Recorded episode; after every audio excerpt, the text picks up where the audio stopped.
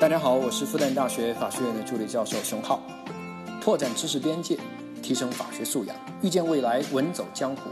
你就是法学达人。你好，欢迎来到屌丝法学，我是你的老同学志新。这一期我们接上一期的内容继续哈。上一期节目最后我们提出了一个值得思考的问题：一个人获得发明专利，在今天能否减轻他的罪行这个问题？不知道你心中有没有答案了？其实呢，我们就凭着我们自己的朴素的公正价值观来衡量、来判断。直接说我个人的朴素的正义观哈，我觉得不行。哪怕法条啊就写在那儿，其实呢，从全世界普遍的价值观来看，也是不行的。我也从来没见过哪个国家的刑法里面有规定发明创造可以减刑的。而且国外的主流哈，他们更愿意使用假释而不是减刑，所以发明可以减刑，可谓是中国特色哈。当然，有可能是我孤陋寡闻哈。如果你们看到了国外哪儿有，你们可以告诉我一下。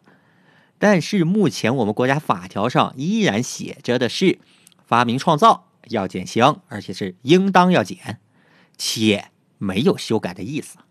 难道是这帮立法学家他们就没有朴素的正义价值观吗？我们指责一个法条有问题的时候，哈，从负责任角度，那当然不能张嘴就说。有时候我们甚至需要更了解我们的指责对象，才有发言权。发明创造应当减刑，这个法条在监狱法二十八条和刑法七十八条两个法条它配套的。这个规定呢，在商业高度发达的今天，其实已经很有问题了。但是呢，在刚立这两条法律的那个年代，它还是很适应当时的时代的发展的。尤其是在专利法和监狱法颁布的九四年前后，你想那是个什么年代？宪法都才刚刚把那个计划经济改成了市场经济。计划经济，哈，四个大字，苦了两代人。那现在好了，全国人民发展经济的热情极其高涨，各种法规鼓励经济发展，那更是武装到了牙齿。你看，甚至鼓励到了监狱服刑人员。哎，只要你们搞创造啊，搞发明，那就视为你们对社会有所贡献，就给你们减刑。小平同志前几年才说的嘛，科学技术是第一生产力啊！你看。在那个年代，鼓励发展经济都鼓励到了什么程度？只要能发展经济，哪怕牺牲一点正义啊都没有关系。不过那会儿的专利哈，那确实是少的可怜，跟今天的环境完全不同。那会儿我们国家每年受理的专利那才多少啊？有那么几个专利，就感觉啊，跟重大科学进步似的，感觉对社会、对祖国做了多大贡献似的。在这种背景下，发明专利。被写进了刑法和监狱法，视为对社会做出了巨大贡献。每一段时期呢，都会有其强烈的时代特征。渴望经济发展，全面鼓励发展经济，就是九十年代的重要特征。这在我们同一部法律两个时代的版本下，你也能看得出来。比如说，九七年刑法里面，发明创造应当减刑，这会儿才写在里面。但是我们国家呢，之前的一个阶段，七九年刑法那可完全没有这个，也就是说，整个八十年代你要搞发明创造，发明了专利，那法律上哈可没有明文规定给你减刑的优待。当然，身处二十一世纪二零年代的今天，发明应当减刑的法条又有些不太符合大众主流的正义价值观了。在九十年代初，被认为只要是发明创造。那就对社会做出巨大贡献了，但是在今天，你别说普通的发明创造了，就是实用新型，甚至是发明专利，那每年授予的数量那都是几十万件，实用新型那更是上百万件。而且如今社会哈，大型的科研项目那都是国家科研机构或者大型公司集体在做，轮到民间的话，那基本上只能搞一些极其细分的小领域啊，搞搞发明哦。比如说哈，我们律所以前就遇到过像汽车上那种手机支架，哎，装在那个出风口那个摆手机那个支架，它都有实用新型专利。哈哈，遇到那种侵权纠纷，然后去起诉别的淘宝店主。哎，你别看这个小玩意儿哈，东西小，不同的款式，不同的设计思路，它就有好几份独立的实用新型专利，想不到吧？那外观设计专利，那那就更不用说了啊！我甚至觉得它不应该叫专利，应当把它直接放到商标那个门类下去，因为实在是审美个性，哎，它这个特征大于技术特征，技术含量太低嘛。好，说回来哈。假设孙小果这类服刑人员就发明了类似的玩意儿，那你说这玩意儿对社会有多大贡献吗？啊，虽然也不能完全说没有吧，但真心的谈不上有多大贡献。我甚至认为哈，贡献程度不如天安门前每天升旗的解放军哥哥。同样都是对祖国、对社会做出贡献，分什么高低贵贱？啊，凭什么你就有免死金牌的优待啊？我解放军哥哥我就没有啊，对吧？所以呢，在今天这类似的发明创造吧，你说对社会多大贡献有吗？还是有点，但是相对于其他的各行各业都在对社会做出的贡献，哎呀，没有那么明显的突出啊。所以在刑法领域。我们来判断，哎，来评价这个发明创造所谓的社会贡献，它这个属性，其实哈，已经没有那么突出了，哈哈，不应当再给予特别的关照了，免死金牌都上了，你想想，在我看来哈，孙小果所搞的这类似的发明创造啊，其核心属性其实哈，那就是经济属性，而非社会属性。这个问题哈，如果只看经济属性的话，那这个问题就简单多了，好回答多了。你别说这孙小果发明这个防盗井盖这个专利了，你哪怕就把这个专利的这个所有权是吧，你就全部的捐给国家啊，这孙小果还没捐哈，那也不能有免死金牌。别说捐这个专利了，你就是把全部身家一起捐给国家，那都是一样的。说难听的，你再有钱。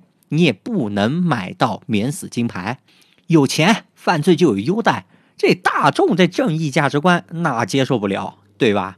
想想当年号称北京李嘉诚的元宝井，几十亿美元的资产那都捐给国家了，但依然是死刑立即执行，顶多是就把枪决啊换成注射，哈哈，仅此而已。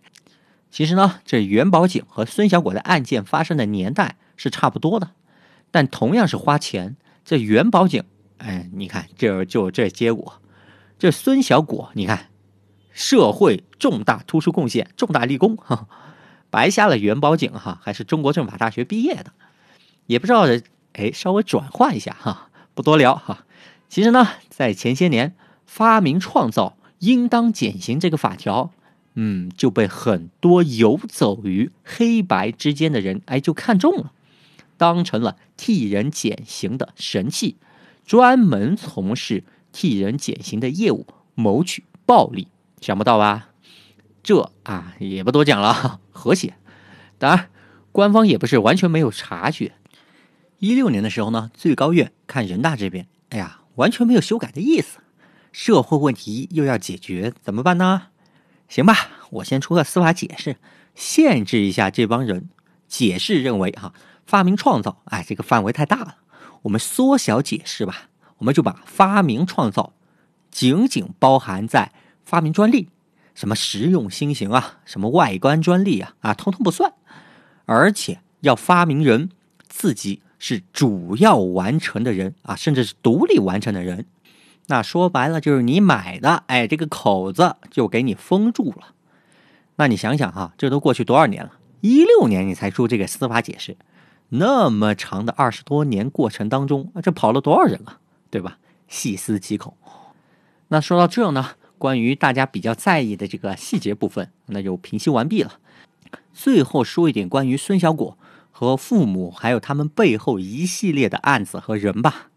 你看材料哈，这孙小果的父母，他们的职务其实并不高。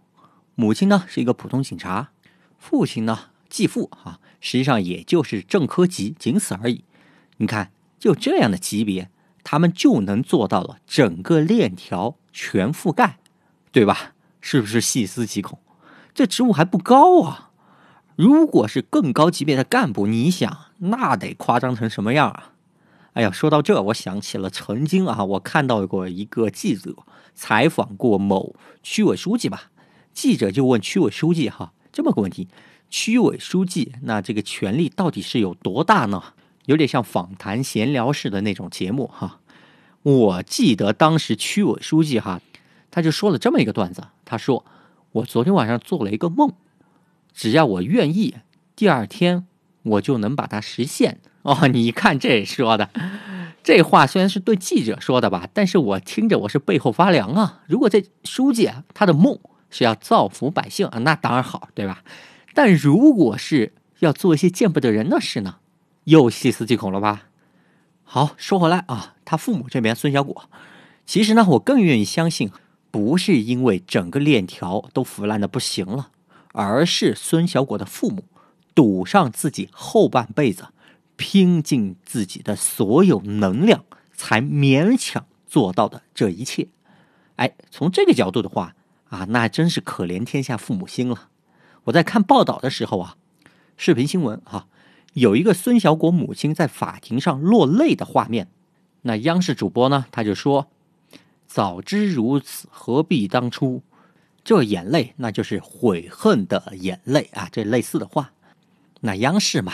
作为官方媒体，它要起到一定的教育大众的这个功能和作用，那说话自然要刚正不阿一些。但是呢，在我看来哈，我就不觉得这是悔恨的眼泪，我甚至认为这眼泪哈不是在为自己流的，而是为自己的儿子流了。想想自己做了那么多，赌上了自己的后半辈子，拖了那么多人，但最后儿子依然被判了死刑啊！努力了二十年，也没能救自己儿子一条命啊！如此努力都没能救自己儿子一条命，这样的痛苦，我想远超过自己未来二十年要在监狱待的痛苦。想想我们中华民族自古便有亲亲相隐的传统，对于父母的量刑，其实吧，我觉得可以考虑从轻，哪怕不从亲亲相迎的角度，你法官在量刑的时候。一个很重要的量刑考虑因素，那就是再犯可能性。那像别的啊，强奸犯啊、啊毒贩啊这种再犯可能性比较高的，哎，你可以从重。但是呢，像孙小果父母这种行贿啊、滥用职权啊之类的犯罪，再犯可能性零，对吧？所以从这个角度可以考虑从轻，二十年顶格判，其实我认为重了一点。好吧，孙小果这个案子我们就说到这了。节目的最后呢，我把我刚刚当上律师的时候一位前辈对我说的话送给你。未来呢，你可能会成为非常专业、非常成熟，同时也是非常理性、非常忙碌的大律师。当然，别的职业也是一样的。但无论到什么时候，我都希望你一直保有一份。如初做律师第一天的人文主义关怀，而不是把律师业务单纯的作为一项挣钱的手艺。这话与你共勉。好，我是志新，本期节目就到这里。同时呢，我们的付费专辑与社群同步更新当中，你也可以添加我的微信来获取。一九九九五九四四六七七，一九九九五九四四六七七。好，能听到最后的。都是真爱，我是志新，我们下期再见。How much do you think? How many tears do I have to drink?